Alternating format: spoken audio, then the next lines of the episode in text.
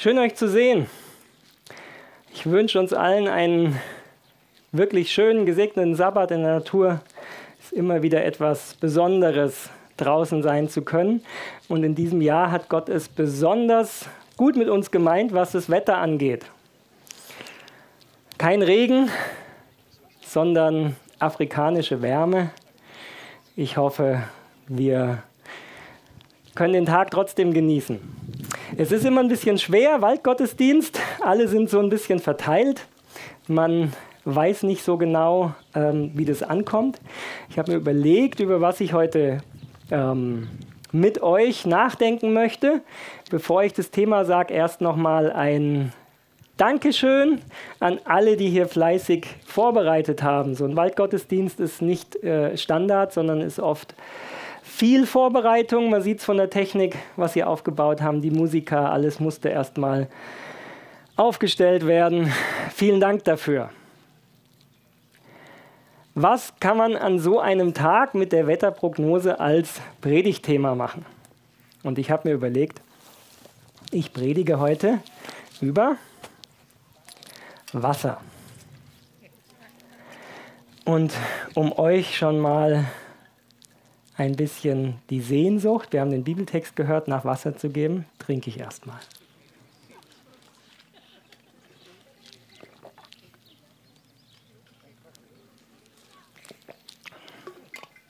Alle die von euch, die kein Wasser dabei haben, die sind zu bemitleiden. Aber ich habe ein paar gesehen, die auch ihre Flaschen geholt haben. Durst. Wer von euch war schon mal so richtig durstig? Also ich meine jetzt nicht so, man hat mal drei Stunden was ver äh, vergessen, was zu trinken. Oder man hat ein bisschen Gartenarbeit gemacht und hat auch vergessen, was zu trinken. Sondern ich meine so richtig durstig. Also so, dass es schon wirklich negative Konsequenzen hatte, gesundheitlich, und dass man so richtig Durst hatte, aber gerade kein Wasser da hatte. Ich habe so eine Situation zum Glück noch nicht erlebt. Ich habe nur zwei Predigerkollegen, der Martin Böhnhardt und der Fabi. Wer sie noch kennt, sind ja jetzt nach Mittelrhein gegangen beziehungsweise zum Hope Camp. Und sie, als sie in den USA waren und dort in den Grand Canyon rein sind, dort ähm, haben sie zu wenig Wasser dabei gehabt und haben es wirklich erlebt, was es bedeutet, richtig durstig zu sein und die Angst zu haben, ähm, das noch zu überleben. Könnt ihr sie, wenn ihr sie mal seht, fragen? Vielleicht erzählt der Fabi auch mal, wenn er jetzt im Hauptchannel arbeitet. Ähm, aber es ist ihre Geschichte, deswegen. Fragt sie mal. Wasser ist lebensnotwendig. Ich glaube, das ist uns allen klar. Gerade an so einem heißen Tag wie heute merken wir das ganz leicht. Wir haben 2013 Pfadfinder Campore gehabt in Rom. Und dort hatten wir auch den Gottesdienst am Sabbat bei ähnlichem Wetter wie jetzt. Nur dieser Gottesdienst hat in der Arena stattgefunden und die Arena war nicht überdacht ähnliche Temperaturen, Italien. Deswegen war die Entscheidung, wir verlegen den Gottesdienst auf morgens, ich glaube halb acht. Morgens um halb acht war Gottesdienst, damit es eben ohne Schatten funktionieren kann. Und dann hatte man eben, ich glaube um halb elf oder elf war der Gottesdienst, oder vorher noch um zehn war der Gottesdienst vorbei und dann konnte man den Tag ruhig angehen. Und was dann so nach dem Gottesdienst passiert ist, waren immer mehr Kinder, die kamen, mir ist schwindlig, ich habe Kopfschmerzen, mir geht's nicht gut. Und als Leiter haben wir uns gedacht, liegt bestimmt am Wasser. Und wir haben dann mit ihnen die nächsten anderthalb Stunden ein Spiel gemacht, wo sie immer wieder trinken mussten. Hat wirklich fast zwei Stunden gedauert. In der Zeit hat dann jedes der Kinder mindestens einmal die Wasserflasche wieder vollgefüllt. Und für den Rest des Tages gab es keine Kopfschmerzen mehr und kein Schwindel mehr. Für den Rest des Tages, obwohl es heiß war, war alles in Ordnung. Hat uns auch so als Leiter gezeigt, wie wichtig es wirklich ist, genügend zu trinken. Ich möchte mit euch drei Bibeltexte anschauen. Ich versuche die Predigt nicht zu lang zu machen. Ähm, von den Temperaturen her. Ich möchte drei Bibeltexte mit euch anschauen, kurze Bibeltexte, die übers Wasser gehen. Und wir fangen an mit Jeremia 2, Vers 13. Jeremia 2, Vers 13. Da sagt Gott durch Jeremia etwas zum Volk Israel. Und er sagt hier, denn mein Volk tut eine zweifache Sünde. Mich, die lebendige Quelle, verlassen sie und machen sich Zisternen, die doch rissig sind und kein Wasser geben. Beides hat mit Wasser zu tun. Gott nennt hier zwei Worte. Das eine ist lebendige Quelle. Und lebendige Quelle meint, hier entspringt ein Bach oder ein Fluss. Ich weiß nicht, wer von euch wirklich schon mal an dem ähm, Ursprungsort von einem großen Fluss war.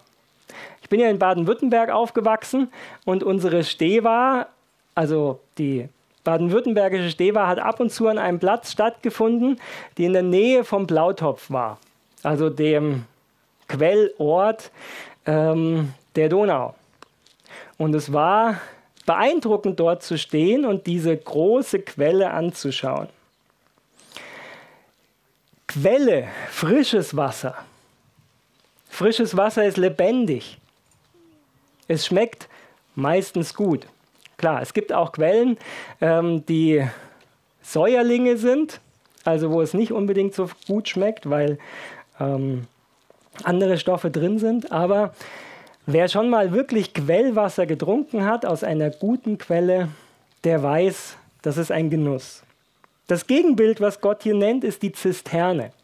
Zisterne ist wie ein Loch im Boden, wo sich das Wasser der Umgebung sammelt. Aber dort steht es.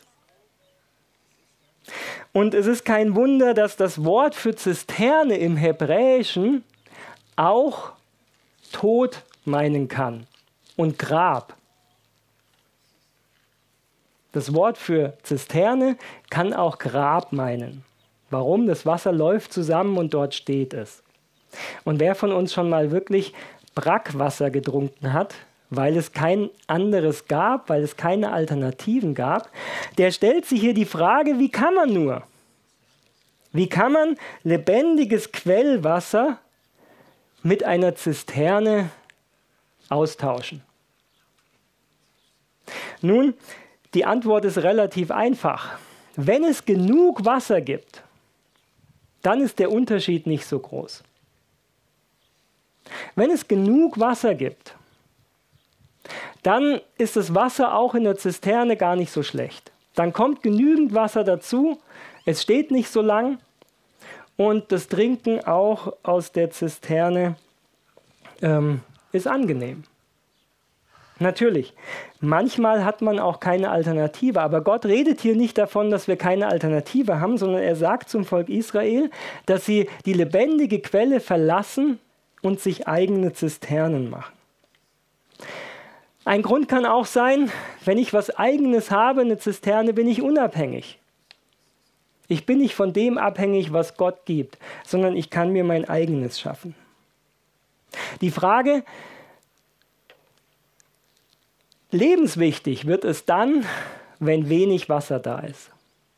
Dann, wenn wirklich eine Trockenheit da ist. Dann kann es lebensentscheidend werden, ob ich eine Zisterne habe, der ich vertraue, oder ob ich wirklich Zugang zu einer lebendigen Quelle habe. Und den ersten Gedanken, den ich euch heute Morgen mitgeben möchte, ist, worauf gründen wir unser Leben? Welches Wasser geistlich gesehen trinken wir? Was ist unsere Quelle oder unsere Zisterne? Wir leben in einer Zeit, die so unsicher ist wie vielleicht die letzten Jahrzehnte nicht mehr wie sich die nächsten Monate entwickeln. Im Moment haben wir die Diskussion, wie es mit dem Gas weitergeht, wie wir durch den Winter kommen, ob wir die Temperaturen senken müssen. Die Krisen in dieser Welt könnten dazu führen, dass auch wir geistlich gesehen vor einer Zeit sind, wo das Wasser nicht mehr so da ist. Psychische Krankheiten, Depressionen nehmen deutlich zu seit Corona. Und ich glaube, es ist gut, dass wir uns die Frage stellen, woher bekomme ich mein Lebenswasser? Woraus trinke ich? Habe ich meine eigene Zisterne, wo momentan noch ganz gut Wasser ist, auch wenn es nicht so gut schmeckt, aber ähm, passt schon? Oder bin ich wirklich bei dieser lebendigen Quelle? Ist es wirklich die Beziehung zu Gott, die mir Halt gibt, die meinen Durst des Lebens stillt, auch wenn die Umstände vielleicht schwierig sind? Manchmal kann eine Trockenheit dazu helfen, dass ich die Quelle meines Lebens neu entdecken kann und dass ich sehen kann, wo ich stehe. Ist es wirklich der Glaube? Ist es wirklich die Beziehung zu Gott, die das Fundament meines Lebens gibt? Von welchem Wasser trinkst du? Der zweite Bibeltext, 2. Mose Kapitel 17. 2. Mose Kapitel 17. Das Volk Israel, nachdem es aus Ägypten ausgezogen war, ein paar Jahrhunderte nach Josef, hat das große Wunder erlebt beim Durchzug durchs Rote Meer. Und dann, so sagt der Bibeltext, sind sie drei Tagesreisen weit in die Wüste gezogen. Und das Wasser ist ausgegangen. Das Volk hatte kein Wasser zu trinken. Erst ist die Ration für die Tiere gekürzt worden und dann schließlich hatten auch die Menschen nichts mehr. Das Volk konnte hier nichts dazu. Es war nicht der Fehler des Volkes, dass sie kein Wasser mehr hatten. Gott hatte sie diesen Weg geführt. Die Wolken- und Feuersäule ist ihnen vorausgegangen und trotzdem sind sie in Situationen gekommen, wo es ums Eingemachte ging. Kein Wasser in der Wüste zu haben. Wenn ihr das ausprobieren wollt, verzichtet den Rest des Tages aufs Trinken für heute. Und ihr könnt ein wenig vielleicht euch reinversetzen, wie sich das Volk Israel geführt hat. Und eigentlich, eigentlich ist es gar nicht so unverständlich, dass das Volk angefangen hat zu murren. Und dass der Gedanke aufkam, vielleicht hat uns Gott nur hierhin geführt, dass wir hier sterben, dass wir alle verdursten. Auch in unserem Leben gibt es Situationen, wo Gott uns manchmal hineinführt, wo wir kein Lebenswasser mehr haben, wo wir merken, dass uns die Kraft zum Weitermachen fehlt, wo wir merken, dass das, was wir wirklich brauchen, nicht da ist. Manchmal sind es unsere eigenen Entscheidungen, die uns in solche Situationen führen. Manchmal ist es aber auch Gott, der uns bewusst diesen Weg führt. Wenn wir die Geschichte lesen, dann schreit das Volk zu Gott, es murrt gegen ihn, weil es das Gefühl hat, Gott ist gegen sie. Gott möchte nur, dass es ihnen schlecht geht. Gott gibt Mose die Verheißung, Vers 6, 2. Mose 17, Vers 6. Siehe, ich will dort vor dir stehen auf dem Fels am Horeb. Da sollst du an den Fels schlagen, so wird Wasser herauslaufen, dass das Volk trinke. Und Mose tat so vor den Augen der Ältesten in Israel.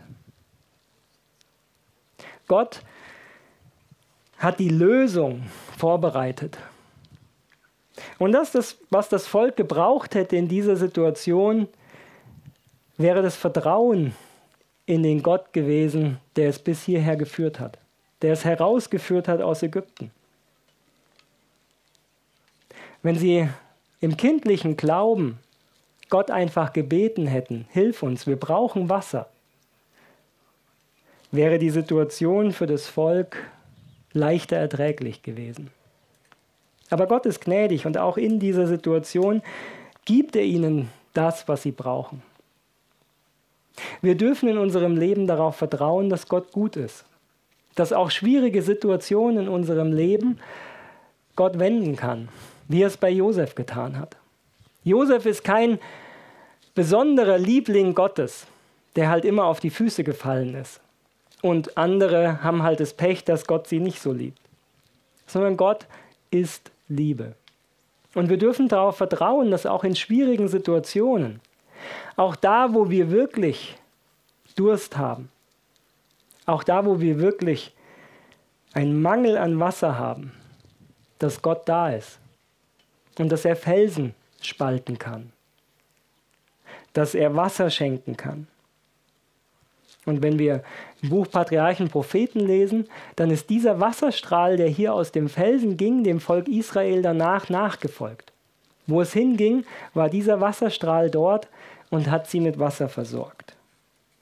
Gott möchte uns versorgen. Das haben wir nicht in der Hand, wenn wir uns auf sein Wasser einlassen. Wir sind abhängig von ihm. Aber wir dürfen wissen, dass er unser Vater ist dass er sich um uns kümmert und dass er uns zur rechten Zeit das geben wird, was wir brauchen. In Zeiten der Trockenheit dürfen wir Gott vertrauensvoll bitten. Wir dürfen auch in Krisenzeiten daran festhalten, dass er gut ist. Der dritte Text, den ich mit euch anschauen möchte, finden wir in Johannes 7, Vers 38. Johannes 7, Vers 38 ist ein Wort von Jesus selber, das er beim Laubhüttenfest gesagt hat.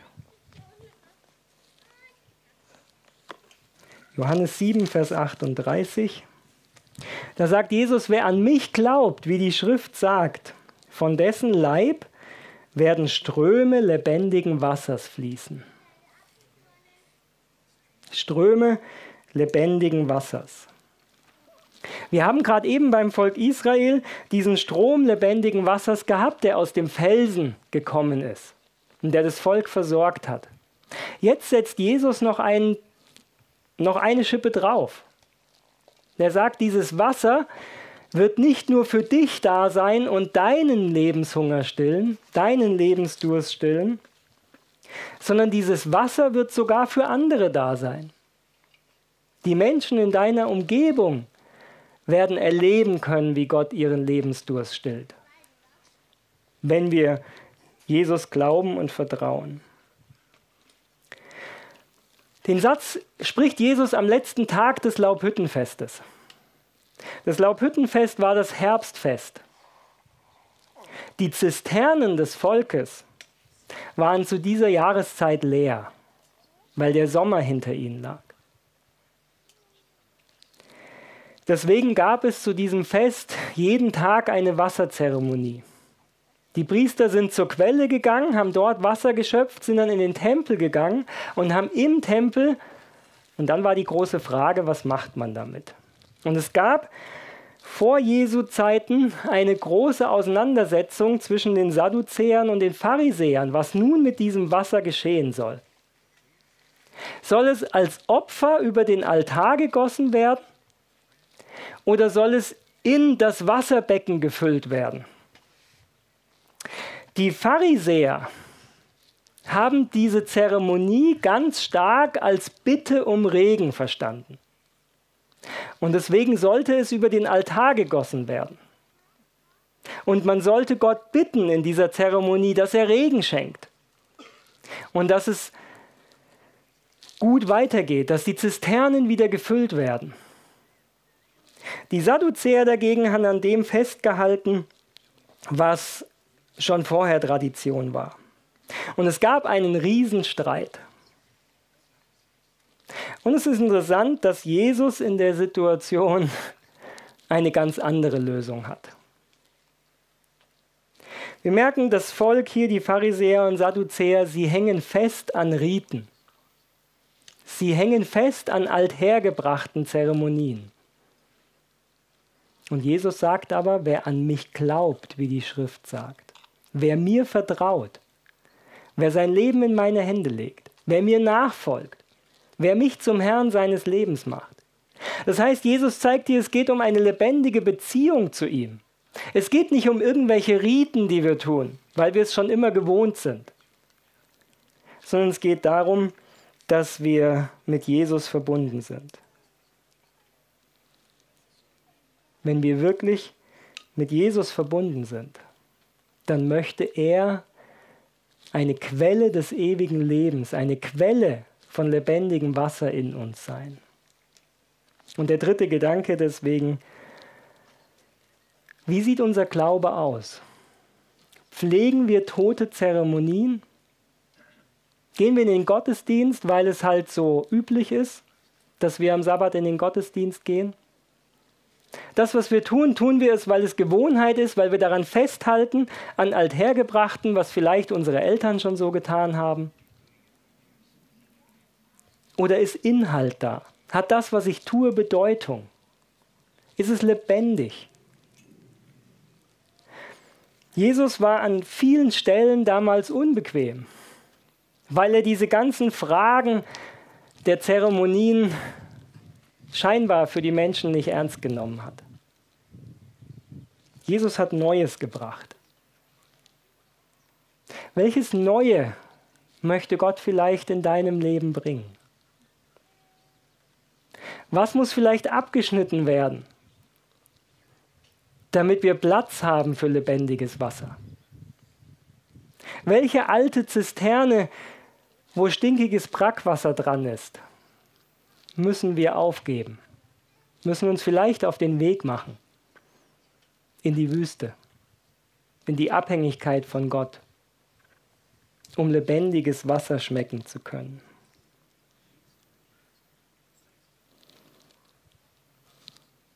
Wer an mich glaubt, sagt Jesus, wie die Schrift sagt, von dessen Leib werden Ströme lebendigen Wassers fließen. Ich wünsche mir für uns, für uns als Gemeinde, für jeden Einzelnen von uns, dass unser Leben dieses lebendige Wasser zeigt. Dass wir nicht eine tote Zisterne sind, sondern dass in unserem Herzen diese Quelle mehr und mehr zum Sprudeln kommt. Dass egal, wie es in den Schwierigkeiten dieser Welt weitergeht, dass unser Leben geborgen ist, weil in uns eine Quelle lebendigen Wassers ist, die uns bis zum ewigen Leben führt. Amen.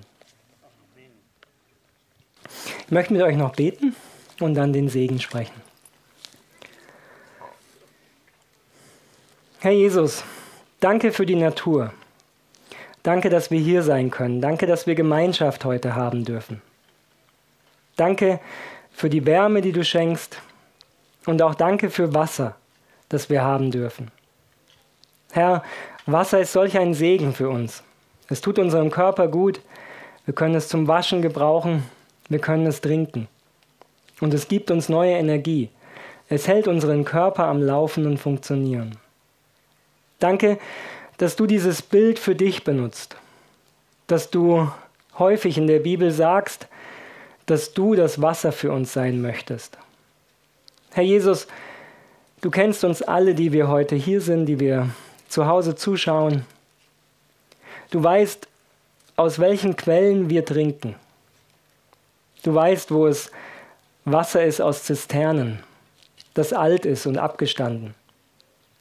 Und du kennst vielleicht unsere Sehnsucht, dieses lebendige Wasser selbst erleben zu können.